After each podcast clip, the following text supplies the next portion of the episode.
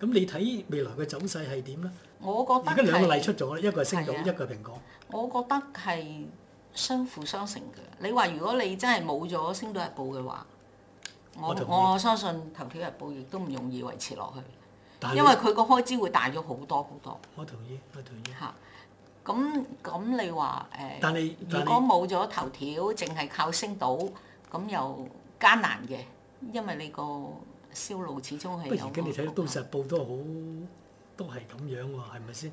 都以前市賺到錢，但都市都係係啊唔係咁嗯咁穩健啦，因為嗰個廣告收益係係誒，同埋比佢呃頭條啊佢其他搶到好犀利，因為佢冇頭條，有一個好似升到咁大嘅 backup 冇錯喺後邊俾係啊佢哋所，以銷路亦都冇可能去頭條咁多，係啊係嘛？咁你咁情況之下係吃虧喎，係啊，咁即所以咧都係要有可能會淘汰㗎，呢個可能性有㗎，係有啊一。定有。所以其實星島就因為有頭條成功咗，但係你奇怪經濟日報又個情報又有又唔得，又唔係咁好喎。雖然佢五十萬份，但係仍然係係誒唔夠，好似 你哋頭條同埋呢一個 AM 七三零可嗰個能競同爭佢力，個路線有啲係咪會嫌悶咧？咁有可能係咁。 咁所以你都未必係有傳統嘅報紙，再加免費嘅報紙係可以相互係相成嘅美。當然呢個都要睇個內容嘅，都要睇個內容嘅。咁你睇呢個報行點發展咧？誒、嗯唔知，雖然係好艱難，睇下可以捱到幾耐。我覺得好悲情嘅一樣嘢咧，就係頭先你講你入學職嘅時間，人工幾 好，係啊，就相對當時嘅生活係水啊，當平。然但係而家嘅人工咧，就係啊，真係好差，差好一遠。相對以前好唔同。係我記得我嗰時搞一週學嘅時間，人工係萬二蚊入行，嗰陣時係廿六年前嘅 事，而家仲係一萬萬二蚊。你諗係咪好？其實係你倒退你點添，搞倒倒退退㗎添，倒退。咁你作為報業呢、個中文世界中文報業會嘅總幹事，你點睇呢個走向咧？真真係好唔健康即係喎！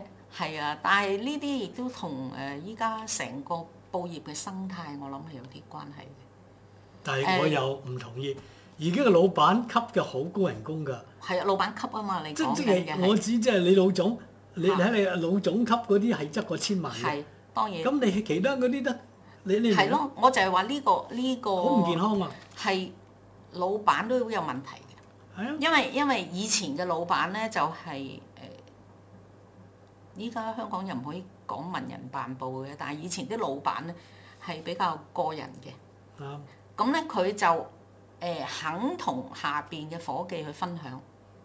我記得阿胡小姐做老闆嗰陣時，我哋試過有好幾年係出十五個月人工嘅，嗯即係佢賺咗錢，佢就分多啲 bonus 俾伙計。嗯，咁但係依家啲老闆咧，我就覺得好奇怪，佢哋賺咗錢咧，淨係分俾俾上邊嗰係幾個，係咁下邊嗰啲咧就一啲都冇嘅。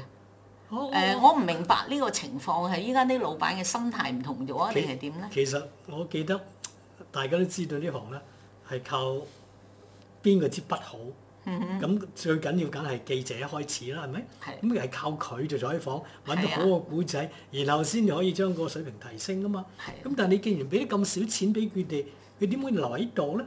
變得你明係啊？啊變得嗰個貨如輪轉，咁嗰個流動性好大。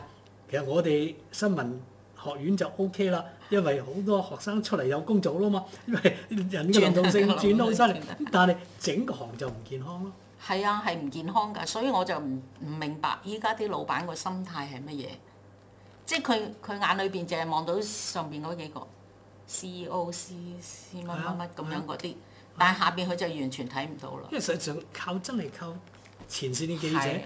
佢即哋係做採訪好嘅古仔，其實然好可後先去賣紙啊嘛，唔係可悲靠 上面嗰嗰嗰幾個人噶嘛，幾個人當然係有關係，但都係真係大家係誒相輔相成噶嘛。係而家唔係啊，